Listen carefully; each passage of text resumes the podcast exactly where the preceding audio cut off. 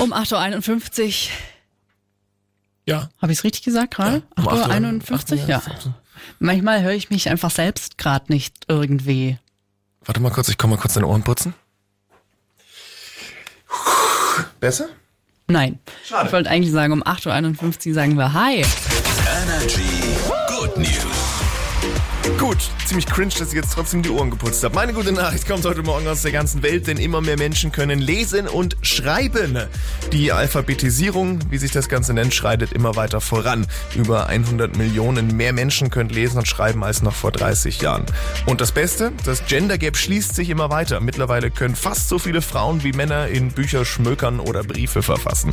Das nächste große Ziel ist jetzt, bis 2030 sollen alle Jugendliche weltweit lesen und schreiben können.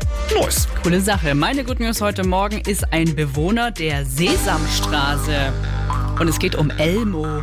Das äh, rote, flauschige Monster hat nämlich Anfang der Woche auf X, ehemals Twitter, einfach mal nach dem Wohlbefinden seiner Follower gefragt.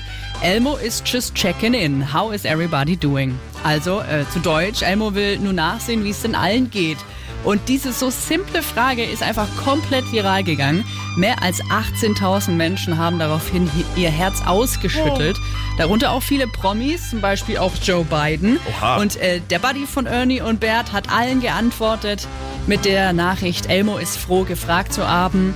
Elmo hat gelernt, dass es wichtig ist, einen Freund zu fragen, wie es ihm geht. Oh. Elmo liebt euch. Elmo. Und wir lieben dich, Elmo. Ja. Das ist sehr süß. Vielen Dank dafür. Seid in eurem Fra Freundeskreis auch gern mal der Elmo und fragt, wie es den Leuten so geht.